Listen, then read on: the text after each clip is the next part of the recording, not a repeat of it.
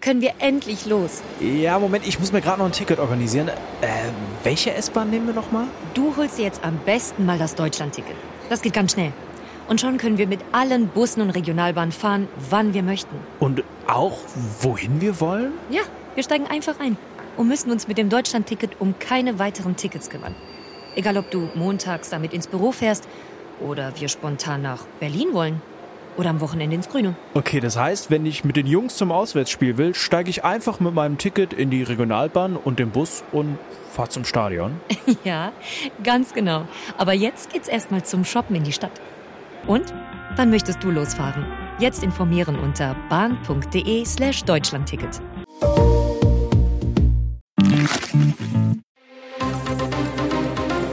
Das Bild News Update. Es ist Freitag, der 1. September und das sind die Bild-Top-Meldungen. Regierungschef macht Druck in Flugblattaffäre. Söder stellt Aiwanger Ultimatum.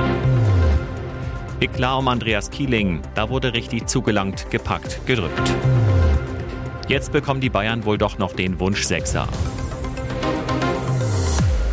Nach den jüngsten Erklärungen des Freie Wählerchefs Hubert Aiwanger in der Affäre um das Auschwitz-Flugblatt richten sich die Scheinwerfer nun wieder auf Bayern-Regent Markus Söder.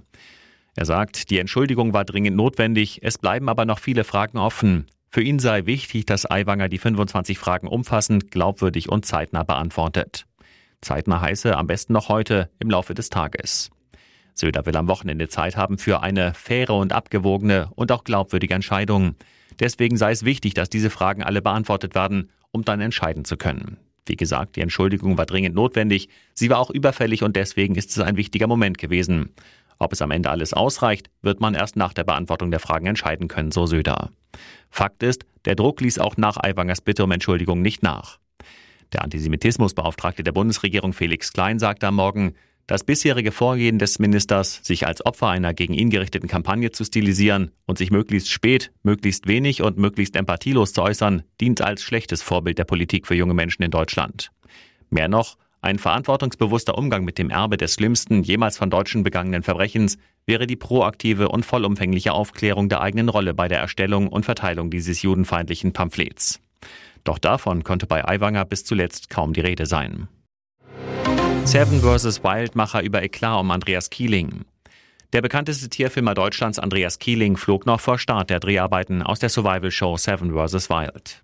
Als Grund nannten die Organisatoren bislang immer nur eine Grenzüberschreitung. Jetzt hat Seven vs. Wild-Macher Fritz Meinecke erstmals ausführlich über die Situation gesprochen, die zu Kielings Rauswurf führte. Auf einem Parkplatz sei er zunächst von dem Tierfilmer aufgefordert worden, laut Musik vom Handy abzuspielen, so Meinecke. Dann habe Keeling die Showteilnehmerin Hannah Assil für einen Tanz zu sich gezogen, obwohl diese mehrfach signalisiert habe, das nicht zu wollen. Als das vorbei war, begann Keeling mit einer weiteren Frau, Ann-Kathrin Bendixen, zu tanzen. Dann sei es zum Eklat gekommen. Er drückte sie an sich ran und ungelogen, innerhalb von Millisekunden wanderte die Hand komplett an den Arsch. Der Showmaster weiter. Ganz wichtig, wir reden nicht davon, dass die Hand so ein bisschen leicht runtergerutscht ist, sondern da wurde richtig zugelangt, gepackt, gedrückt. Keelings Anwalt Dirk Giesen zu Bild. Wir weisen die ebenso haltlosen als auch unbestimmten Vorwürfe gegen meinen Mandanten zurück. Dazu gab der Anwalt einen Eindruck, wie Keeling die Situation in Kanada beschreibt. In Vorfreude auf die Produktion war die Stimmung ausgelassen. Das Geschehen auf der Tanzfläche wurde von circa zehn Personen, die auch zur Produktion gehörten, beobachtet. Von den Vorwürfen habe sich Keeling überrascht gezeigt. Weil Bendixen das Thema für sich abgehakt hat, sehe auch der Tierfilmer die Sache als erledigt an, so der Anwalt. Jetzt bekommen die Bayern wohl doch noch den Wunsch-Sechser. Nach Bildinformationen ist sich der Rekordmeister mit England-Club Fulham über einen Wechsel von Joao Palinha grundsätzlich einig. Die Münchner zahlen 65 Millionen Euro Ablöse. Durch mögliche Boni kann die Summe noch steigen. Mit einem Palinha-Wechsel hätten die Bayern die monatelange Suche nach der Holding Six, einem defensiven Mittelfeldspieler, abgeschlossen. Vor allem Trainer Thomas Tuchel hatte sich diesen Spielertyp für seinen Kader gewünscht. Zum Start der Transferperiode hatte sich der deutsche Meister um Declan Rice bemüht. Der englische Nationalspieler wechselte jedoch für 116,6 Millionen Euro von West Ham United zu Arsenal.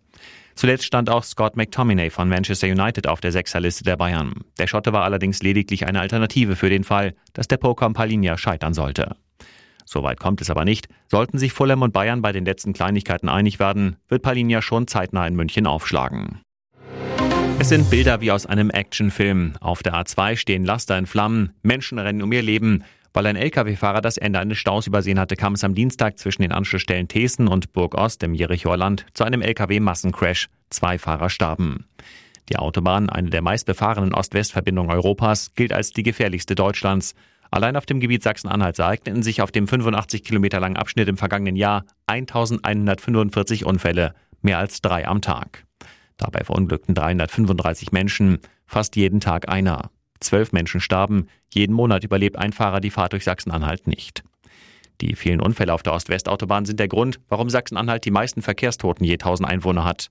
Mit 0,052 Toten belegt das Land den traurigen ersten Platz. Zum Vergleich, in ganz Deutschland sind es 0,031 Tote je 1000 Einwohner.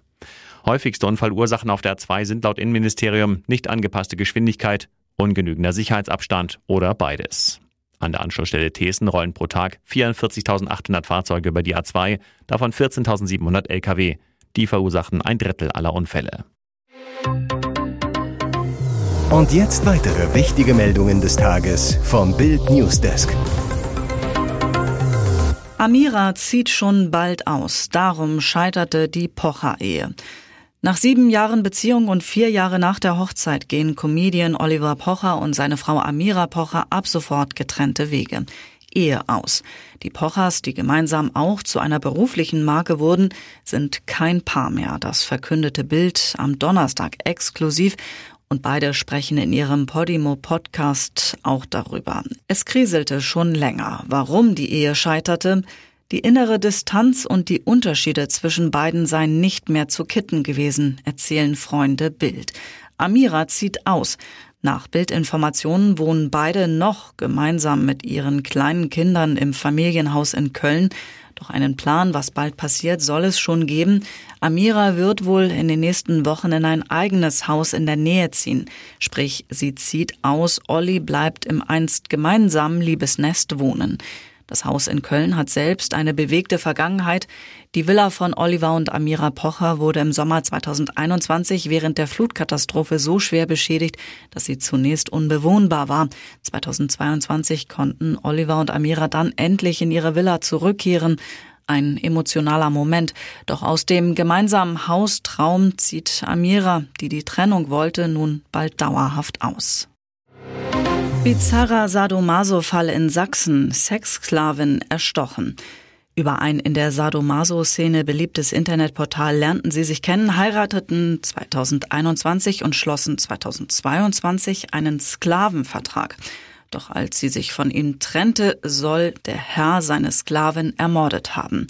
Ende Juli war die Frau mit Stichverletzungen tot in der Plattenbau-Maisonette-Wohnung ihres Ehemanns Mike gefunden worden. Dort hatten sie nach Bildinformationen eine Weile gemeinsam gelebt, bis sich Jessica von ihm trennte und auszog. Seltsam.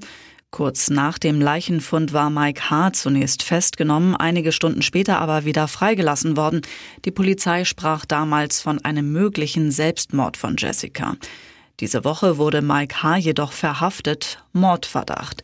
Zur neuen Beweislage wollen sich bisher weder Polizei noch Staatsanwaltschaft äußern. Er selbst schweige zu den Vorwürfen. Übertrieb es der Straßenbahnfahrer mit dem gemeinsamen Fetisch. Beide sollen ihre Leidenschaft ganztägig ausgelebt haben. In einem Sklavenvertrag verpflichtete sich Jessica unter anderem ihren Herrn zu siezen, ihre Körperpflege nach seinen Wünschen auszurichten und sich seinen Sexregeln zu unterwerfen. Unter Punkt 7 Absatz 1 hieß es, die Sklavin tritt alle Rechte an ihrem Körper an den Herrn ab, verletzt sie ihren Körper, beschädigt sie damit das Eigentum des Herrn. Dies ist untersagt. Sah Mike H. seine Frau als Eigentum an und tötete Jessica, weil sie ihn verlassen hatte? Aus ermittlungstaktischen Gründen möchten wir dazu derzeit keine Angaben machen, sagt Staatsanwalt Jürgen Pfeffer. Hier ist das Bild News Update. Und das ist heute auch noch hörenswert. Chaos bei den Russen. Während die Ukraine neue Erfolge erzielt, streiten sich die Besatzer um eine zentrale Frage. Hat die ukrainische Armee die russische Hauptverteidigungslinie wirklich durchbrochen? Während verortete Drohnenaufnahmen eine eindeutige Sprache sprechen, streiten sich russische Informationskrieger und sogar Kämpfer vor Ort, ob die Ukraine diesen wichtigen Meilenstein erreicht hat oder nicht. Im Fokus der Diskussion steht dabei das kleine Dorf Verbowe in der Region Saporischia.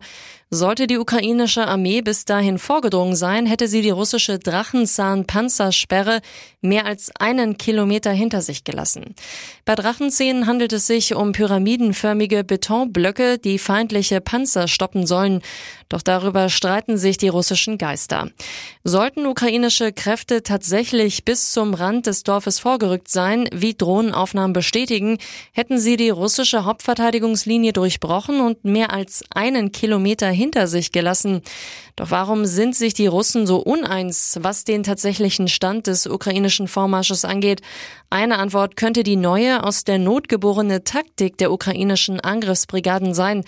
Nach mehreren gescheiterten Versuchen mit massiven Panzer- und Schützenpanzerkolonnen die russische Front zu durchbrechen, stiegen die ukrainischen Soldaten vor einigen Tagen schlicht von ihren mächtigen Waffensystemen aus westlichen und sowjetischen Beständen ab.